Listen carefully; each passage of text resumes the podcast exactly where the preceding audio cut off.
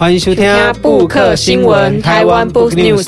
我是主持人 Super，我是主持人 B 编，这是全台湾上马吉的读册 Podcast。欢迎你一起加入我们的行列。哇，那今天将加英雄哦，非常开心，也非常荣幸，我们邀请到的大名鼎鼎的苏店长。长哇，苏店长来到这里哦，可是，哎，以平常都是叫做苏馆长。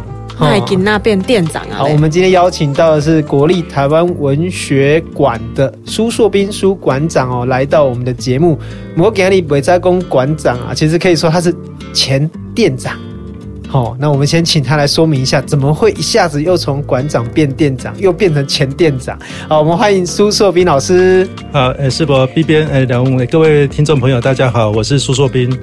那为什么会从馆长？哦，平常的馆长变成一个月的店长，那其实最主要的原因是因为台湾文学奖。台湾文学奖是国立台湾文学馆举办的一个盛大的庆典。那这个庆典呢，我们会选出三十本入围书跟八本经典奖，其中一本是百万大奖。那我们会跟一些媒体合作，Rimu 就是我们的一个合作的对象，所以我们在经典奖的整个颁奖的期间呢，会在 Rimu 上面。有一个非常盛大的书展，那就是因为这个关系，就吃人的嘴软嘛，哈，就当做一个服务，所以就用这样的心态去，希望可以多推销几本书。所以老师，这个是被这个书奖所绑架了哈，一起来做个 宣传这样子。呃、对，呃，呃，私底下讲当然这样，但是我必须要诚心的讲说，Rim 这个公司哦，他们所推动的这个媒体真的是一个品质非常精良的哈，不管在制作或者是在书的行销上面，都非常值得我们关心。我那么怎样讲？有这么册哦，品质不是问题。哦，不过好的册别安怎让人看会到？哦，看会到。我在怎样讲？有这么多的好书在我们台湾的出版市场上，值得大家来阅读哦。这个确实是需要大家一起来用心啦。是，哦啊，你别来公看买的公啊，机构为中间哦。你作为一个店长，你有没有做什么？哈，负责你的职责哦，进出你的贡献在哪边？这样子是哦。那这本所所推销的册哈，拢都是台湾文学。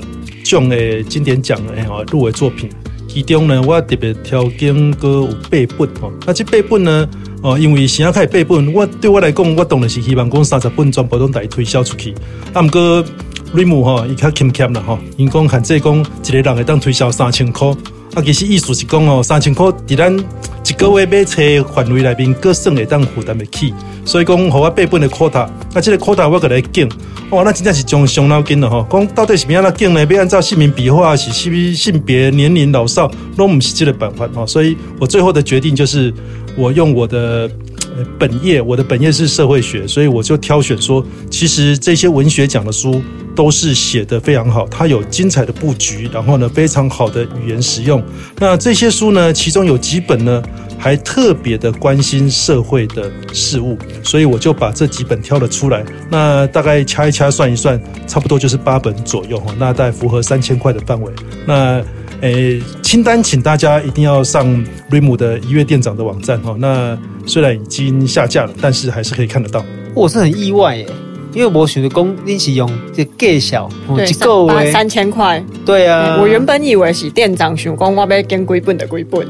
不不不，咱你你咱是讲吼三千块，你讲一个月要用三千块来买买车，这个负担不起。所以讲，我感觉 RIMO 这是家人性化一个设计。对，因为有时候我们都觉得好像哇，这个这每一本都这么棒。对啊，每一本都是它放到家里面，放在书架上面。哦，但是好像有时候就忘记说，其实每个人在消费，打够被买册，哦，被看电影啊，喜欢被做什么娱乐，它本来就有一个这个预算的限制是啊。啊，过来报个一个好消息，那个是讲，咱那边电子书。其实个比纸本书更加俗哦，不只是是其他网络书店的七九折哦，更加低，差不多能到六折左右哦。所以讲这三千块，其实你若真正开落去，差不多两千桶，可不可以点哈？这真正希望大家拢来当个支持一下。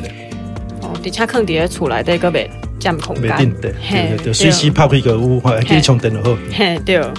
啊，都调我妈妈骂啦，吼，买一间厝安尼开遮侪钱，拢好册哩大，拢好册哩大，分一堆册。哎呀，只不过一间房间规拢是册，毋知要安怎。起码买电子书伊就看无啊。对的，其实抚摸书是我们很喜欢的一种温度感啊。哦，但是当量到达一个程度之后，的确是会造成很多负担。所以我相信大家都跟我一样，就是有些书我们会选择是用纸本的方式，有些书用电子的方式。那因为每个人阅读的习惯不一样，有些时候在高铁上，当然扛着一袋书是很很很夸张的事情。但是在晚上睡觉前，我们还是要希望摸着书然后入眠哦，不要被不小心掉下来，是被电子书打到，感觉比较不好。啊，老师要不要介绍一下这个时候经的为什么经在背本的册？对，因为对我的理念来讲哈，我我本身是读社会学的背景，后来到文学去，那我一直从头到尾都有一个理念，就是文学它其实都走在社会的前面。呃，很多时候包括一些性别的议题，包括一些原住民的证明的问题，这些文学呢都在最敏感的时候。就大家都还没有感觉到的时候，他已经有那样的一个敏感度，然后就先把议题用文学的方式。那我们也知道，台湾有一阵子是高压统治，所以在最高压的时代里面，如果用文学的方式，还款给了卡伯百还哦，所以经常可以躲过很多很多攻击跟歼灭的危疑疑虑，但是呢，却慢慢的把一些种子。哦，会透过阅读的温暖，哈，那种那种情绪的悸动，会把它带动起来，哈，所以我我都觉得说，文学其实是一个有社会功能哦，而且这个功能不是为了社会的稳定，它事实上是为了社会的不正义、不公平，然后带动一些改变的契机。那在这样的想法底下，我相信没有一个社会是完美的，每一个社会都希望往更好的方向来走，所以每一个时代都有人用文学在做社会，在做社会学在做的事情。好，所以我这个主题就设定为文学在介入社会，而且一直是这样子，我们也不例外。那二零二零年的台湾文学经典奖也有很多书有这样的意义。啊，老师你讲得多吼，啊，册名嘛，要跟人讲一个安尼。好，我这边吼个这八本吼是按我三十本的入围书里面拣出来了哈。那有诶，因为较较心灵的方面的哈，啊，有诶是较唯美的诗，有些是哲学的思考，所以我拣出来八本，不是讲其他的其他的入围奖不好，而是说这这八本哈有特别对我来讲有一些共鸣哈。那我挑的这八本呢，分别是陈昌远的工作记事，这是一本诗集。但陈昌远本人原来当过印刷工人，所以他的这本诗集里面的每一首诗，我都觉得有印刷机的节奏哈，我非常喜欢这样的一本一种有韵律感的一个社会纪实。那第二本是熊一平的《我们的摇滚乐》，那这本书呢是利用硕士论文，他利用非常扎实的台湾从五零年代到八零年代哦，到民歌崛起的这三十几年中间。摇滚乐怎么在一个高压的统治底下能够存活？因为那是靡靡之音，那里面做了非常多的考察，那故事都很好看。那第三本嗯干嘛的电影史跟第四本林巧堂的《假如我是一只海燕》，其实都是台湾译文界的大事情，但是呢，他却用一种写学术论文的方式，却是文学的笔调呢把它完成啊。那第五本沙力量的《用头带背起一座山》。事实上是他自己原住民的感情。那他的头戴指的就是原住民从本来在山地里面奔跑的这些自由自在的民族，变成一个用头戴帮人家背工，赚取一些微薄薪资的的这些这劳务者哈。所以这个过程也是很。让人家心酸。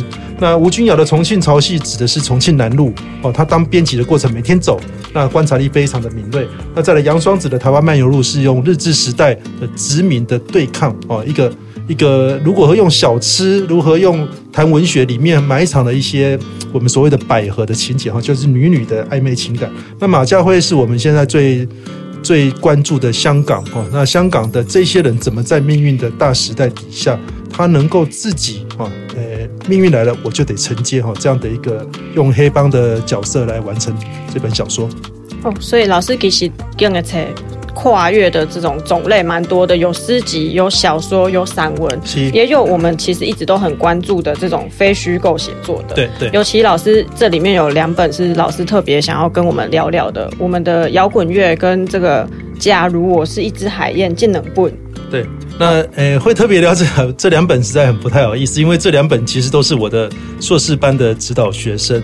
那他们在查资料的时候呢，就已经确定说他们希望可以完成一本大众可以阅读的好的硕士论文。所以第一本书《我们的摇滚乐》哦，那其实介绍的是三十年之间，他掌握了一个精神，摇滚乐呢一直在反抗社会。所以用这样的心态底下，他就要问一个问题：那五零六零年代的时候呢？台湾白色恐怖的期间，为什么你要反叛？他愿意让你反叛，所以他开始找到了一些缝隙。这个缝隙很有趣，就是外省的权贵子弟，他们呢在整个社会当中是比较能够被宽容的。那因此，这些人引引进的靡靡之音呢，就反而因为他的父兄哈，因为他的长官的庇荫底下，能够存活下来。所以他从陶大伟的历史开始讲起，陶大伟就是这样子，有一个呃一个高官的爸爸，然后呢。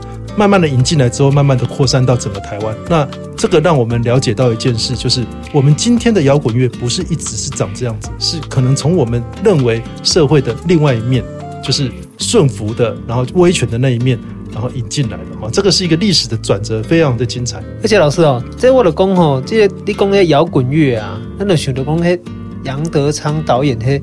牯岭街少年杀人事件，嗯，啊，内底遐咧唱歌，对，哦，而且咧在咧中山堂开演唱会，哦，其实它都有一些些特殊的这个省级背景，甚至家庭背景，对，我觉得这是一个很直接的社会观察，是，哦，就是其实确实从那个一平这一本，我们下次也来这种也有机会来找他来聊聊，对对，哦，其实确实就有一个很好的一个社会的一个观察，对，因为我这几年其实在在做这些有关台湾史的著作的时候，也都在思考一个问题，就是我们现在认为那么距离遥远的省级问题，是不是一开始就这样？其实未必哦。那我们讲那个时代，其实那些人心中有什么本省外省的分别吗？其实并没有。他们做起摇滚乐来，就是只要你是音乐人，他们全部都是用一样的方式在看待哦。所以这个过程里面呢，也让我们了解到说，其实省级这样一个政治的问题，它其实萦绕台湾太久。我们希望未来的时候，我们可以在比较和缓的气氛底下，大家去追求你的兴趣，而不是一直困在政治的省籍情节上。那另外一本就是说，其实我们觉得蛮特殊的，嗯，因为我那时候都看不懂。哦，看到书名的时候看不懂吗？没有，看到跳舞的时候看不懂。对，那假如我是假如我是一只海燕，这其实是一本蛮感伤的书了哈。那因为我。我会帮他这样介绍，就是说，如果台湾的现代舞有一段历史，那我们只能选一个人来贯穿这段历史，会选谁？其实没有第二个人，就是假如我是一只海燕的女主角蔡瑞月。好，那蔡瑞月她从看到石井漠跟崔承喜来台湾跳舞，那是一九三零年代的事情，就立志说要当一个舞蹈家。然后呢，再慢慢的跳跳跳的时候，跳到了白色恐怖的时代，因为跳舞是自由的，那那个年代并不。希望人自由，所以他反而在那个时候受到很大的压迫。那等到解严之后呢，他再重新回来的时候呢，结果他的哦整个遭遇呢，又碰到非常多的时代的转折。所以他这个一个人贯穿了这样子大概八九十年的岁月里面，刚好就把台湾从日治战后到林怀民崛起。然后呢，他成为一个大家众所瞩目的摇滚诶现代舞之母哦，这样的角色，我觉得假如我是一只海燕，把它讲得非常的传神。那尤其是书名，其实书名是她的她的丈夫，她的丈夫其实是一个左派的文人，那在白色恐怖的时候被驱逐回中国，所以她有这样的一个丈夫，对她来讲身心受创非常的大哦。但诶，这个里面的故事非常的的微妙而感人呢、那假如我是一只海燕，就是。她的丈夫雷石宇送给她的一首诗，那后面两句，那其实就是这个海燕必须要剪破一道又一道的巨浪，那其实就是蔡瑞月的故事啊。所以我我讲到这段的时候，我都会觉得很心酸。对，其实我自己常常这个，我今年还去。去年呢、啊，还去担任那个蔡瑞瑞国际舞蹈节的主持人呢、啊。哦、嗯，有，嘿，所以因缘际会就对，对。而且我觉得这个确实，我觉得台湾对于这个历史跟文学以及文化的讨论哦，就是这几年有开始有一些特殊的变化跟现象。哦，尤其是我觉得值得一谈的就是电影，嗯，哦，因为不管是苏志亨开始哦，林奎章等等，其实大家对于台语电影的讨论。哦，可以说是很意外呢。对哦，从我那时候发现说，以前在看什么《大侠梅花鹿》的台湾电影，然后老电影，嗯，好，然后再看更老以前的，哎，反而更多的讨论开始出现。那苏志亨这本著作确实有它的代表性啊。馆长、店长，要不要跟大家讲一下这为什么这本书？哦、呃，苏志亨这本哦，我特别要。要说的一点，除了刚刚世博提到的这个对台湾的一个台语店的台语片的影响以外，我要说明说，它本来是一本社会学的硕士论文。那社会学硕士论文，大家听到的话，一定说，那一定要用客观坚实的资料去铺陈。但是数字上这本书呢，它论文写完之后，其实花了非常多的两三年的时间在改写，应该说将近四年。那怎么改呢？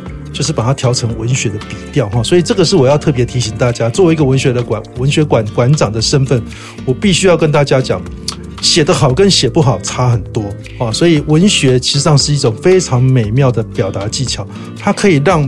平常你看过之后呢，马上打瞌睡的书，变成火起来，你会爱不释手，一页页的翻下去哦。所以我希望大家都可以有文学的训练。而且大家要知道，作为一个这个大学教授的书馆长、书店长哦，其实他一定是体会很深，你知道吗？是因为你说光要叫研究生乖乖的把一本论文写写出来，就已经很难了。是他还要叫学生写两遍呢，还有一个文学的笔调。对，所以你看，像不管是摇滚乐，或者是那个，如果是一只海燕哦，其实他们都是从一本论文，然后再变成一本书籍。对，其实应该是不离用心呐，哈。对，这这其实也是我这几年教学的一个体验呐。因为我们过去在读研究所哈，我那个年代二三十年前，其实好像进了硕士班、博士班，就是为了要当一个大学老师，然后躲在一个我们所谓的校园的象牙塔里面。但是这几年整个教育的条件完全的变化了哈，我想听众朋友应该也都知道，你要当一个大学老师没有那么简单。那我们还用原来训练大学老师的方法在跟学生读书是是不应该的，也不可能的哈。所以我这几年会开始欣赏这些文笔非常好的学生。那当他的论文，不想要用原来的学术的格式来写的时候，我希望也可以找到他们一条出路，而不是论文写完就搁在图书馆，那也找不到教职的工作。所以我，我我自己是往非虚构写作的方向在鼓励学生。那所谓的非虚构，其实就是 nonfiction 哈。那我们要所谓的非虚构，要特别限定，它事实上叫做 creative nonfiction。那翻译过来叫做创造性的非虚构。所以，非虚构指的是我们查资料的功夫哦，所以刚刚提到的海燕，或者是我们的摇滚乐，都有查资料的功夫。那更特别的是 “creative” 这个字叫创造性的，它指的就是文学的写作技巧。所以我们要知道人称怎么调度，太高你会觉得有点遥远，但是它客观；太低你会觉得它啰嗦，但是它有感情哈。所以这些综合起来，包括情节的布局、时空的掌握，这个构成了我们所谓的文学的技巧哈。所以我刚刚在跟大家推销，我们是文学书，你会看到说，这个不是台湾历史。吗？不，他如果用苏致亨那一本书来看，你去看论文，那是一本论文；你看吴刚完的电影史，那是一本文学书。所以其实读起来就会很像在读故事一样。当然，记忆工艺好，比较共的构书是有史实，然后是有根据，然后是有材料的累积的这样子。对。因为其实过去几年哈，我也曾经自己尝试过了，邀请过一些朋友做这个非虚构写作的一个创作。但是我觉得这对于台湾历史哈，或者说台湾文学来说有个意义啊，就是说但希望大家要接近接近历史啦。哦，但是如果我们就是把它变成一本论文哦，或变成一本那个历史书，有时候又有一点点距离。对读者来说也会有一点点压力的，当然，读起来。我想说，不同的写作都有它的功能存在。那像我们当然知道说，回忆录、口述历史是非常无比的重要。但是老实说，它其实并不是一个为了我们轻快阅读而设计的，所以当然就需要一些改变跟转译啊。那这样的工作就可以交给下一棒来做啊。所以我们说，每一个人做他该做的工作，就可以长出很好的花朵。对，其实这个刚刚苏老师有讲到一个东西，我觉得未来后续我们的节目也许会跟大家再来讨论一下，就是关于这个高教崩坏以后的情况。嗯、是哈，那为了给公立，刚才和公姐秋亏哈，因为趁着这个节目一定要跟大家分享啊！哈，因为我们苏馆长在以前我们在还很年轻的时候啊，在当研究生的时候，他就跟我讲就经典名言，我在这边送给每一位听众朋友啊，他说哈，那个如果你要念博士的话哈，你的硕士论文其实没有那么重要哈。那、啊、如果你没有要念博士的话，哈，其实你的硕士论文就根本一点也不重要，共勉之。这个一定要略作澄清哦，这个是你在细节细准的你勾嘞，喂哦，这不这不当工哈，一体适用到你的二十四小时都遵循这样的模式，那个写论文要是要认真啊。对，但是确实就是说，这也帮助大家提醒一件事情说，说其实你的研究跟你的书写还是有点对象的差别。哦，就是说你别写给老师看，是别写给大家看。其实你有可能找到一个你喜欢的频率，对哦。而且讲大家，当你把你的硕士论文完成或你的论文完成之后，你可能也会遇到一个困境，就是说好像哎，到除了我的老师之外，谁还会去看我的论文呢？哦，我的彩蝶图书馆啊，干嘛就怕剩哎？对啊，我引用次数是零哦，十年后发现非常的悲伤。我我的也是零啊，所以不要紧。哦，我们讲这个非虚构写作的方式，其实就确实帮助了大家亲近台湾历史啊，哦，也亲近了一些故事，哦，这就靠后他。而且讲较好了解，不过确实那个苏老师在那时候，我觉得有一本书一定可以来谈谈呐。我觉得包括除了这个想法，关于非虚构写作以外，我觉得还有一个蛮重要的意义，是因为它不是一个人的写作，它也可以说是带起了这一波非虚构写作的浪潮的一个很重要的开始。好，就是我们想请苏老师跟我们介绍一下这一本《终战那一天》的这本书啦。哈，呃，《终战那一天》其实在前面还有一本哦，对，比较不成熟的尝试哦，书名很长，让我喘一下气哈，叫《百年不退流行的台北文青生活案内帖》哦。那这本书其实是十三个学生。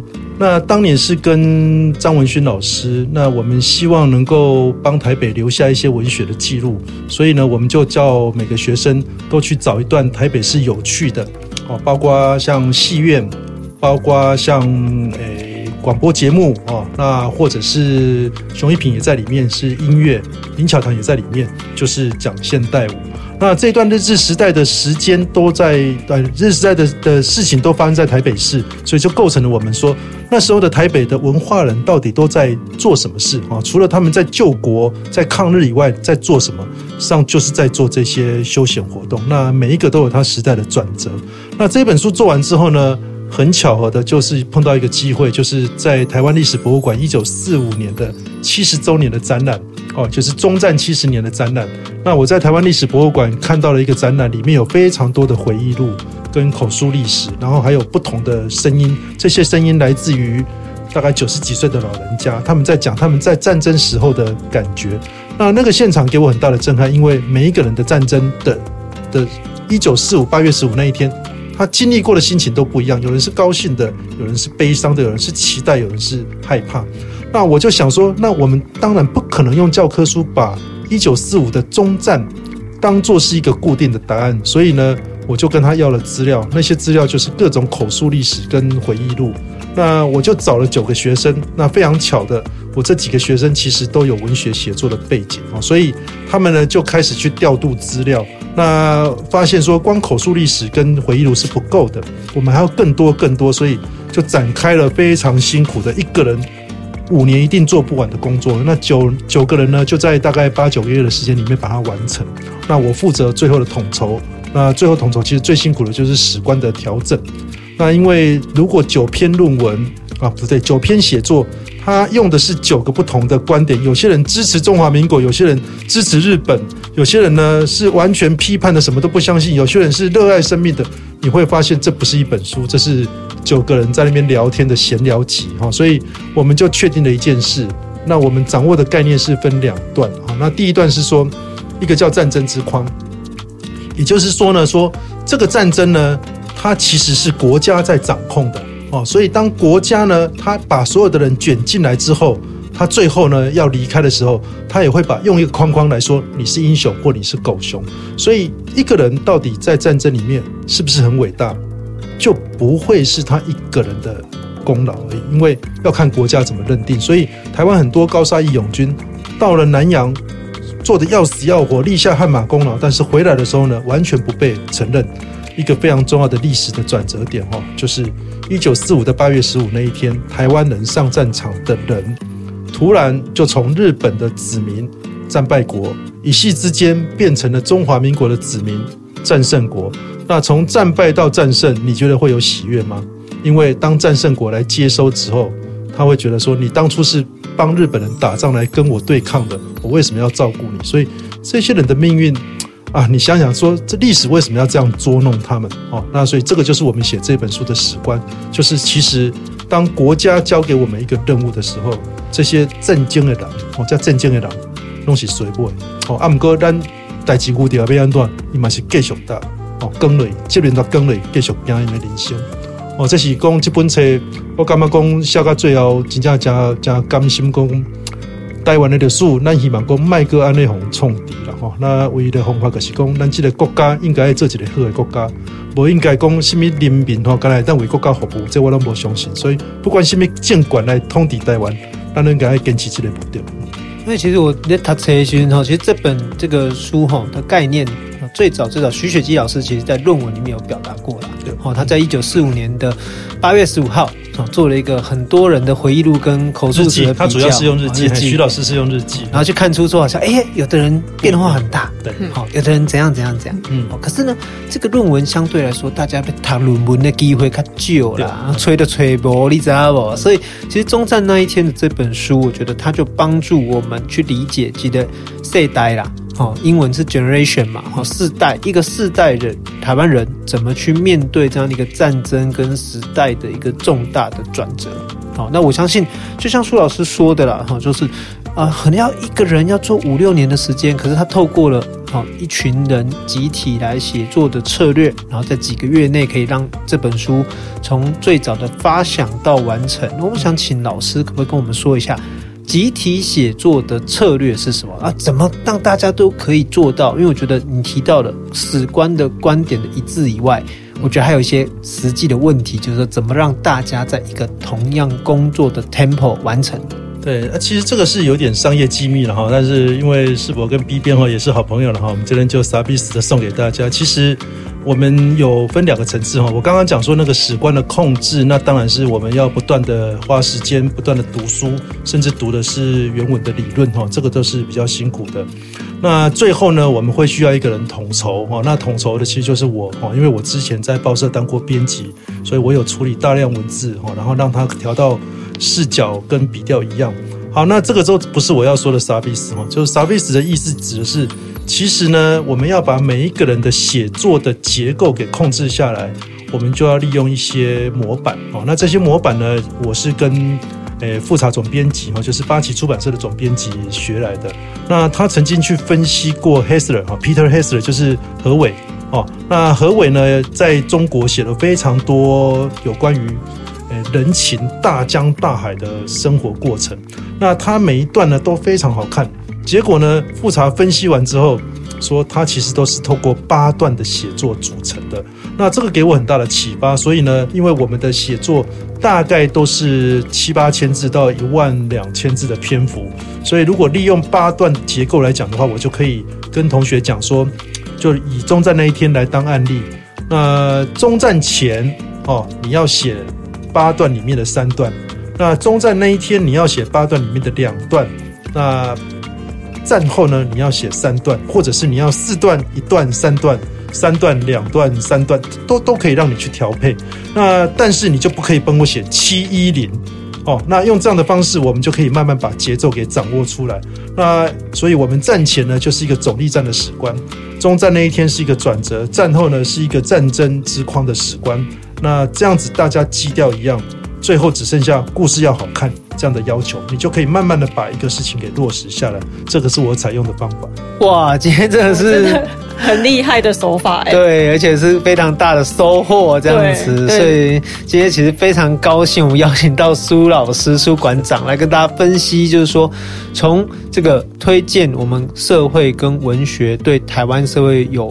价值甚至是很好阅读的一些书以外，他甚至把他的 paper 都提供给大家了。对，对，听到这一集真的是 听到，到。我希望大家都来写啦。嗯，对，希望有更多人投入这个非虚构，还有跟台湾历史、台湾社会相关的写作当中。对，这是我们的目的。所以，如果如果你听了这一集哦，有什么意见或者想要推荐更多的书籍，也可以说，如果你想要投入非虚构写作的行列的话，都可以在我们的 IG 或者是写 email 给我们。我们的 IG 是台湾 Books News，我们的信箱也是台湾 Books News 的小老鼠 gmail.com，就欢迎大家写信告诉我们好书，或者是你有想要来上我们的节目，也欢迎可以写信来给我们哦。好，那我们今天就一起来谢谢苏老师，谢谢谢谢 B 编，谢谢世博，谢谢各位听众，拜拜，拜拜。本节目由 Readmoo 读墨电子书、KK 书与布克新闻台湾 Books News 联合制播。Readmoo 是台湾最大的繁体中文电子书，KK 书是 KKBOX 集团推出的全新知识聆听服务，十五分钟为你说重点。布克新闻与你继续爱读一万年。